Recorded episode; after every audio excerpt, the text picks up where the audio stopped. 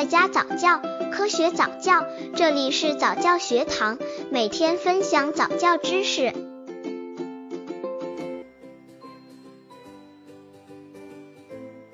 六个月宝宝早教注意事项：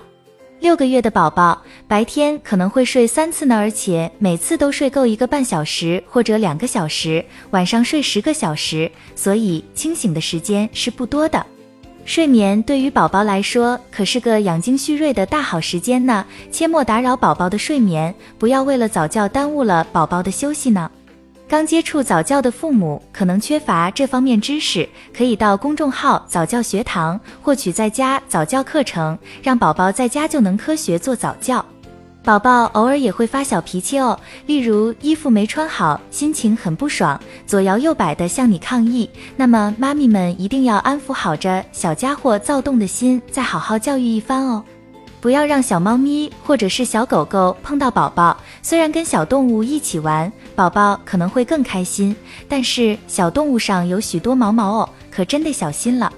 给宝宝玩游戏，或者宝宝在啃玩具的时候，也要适当的制止，脏兮兮的玩具就果断从他手上抢过来哦。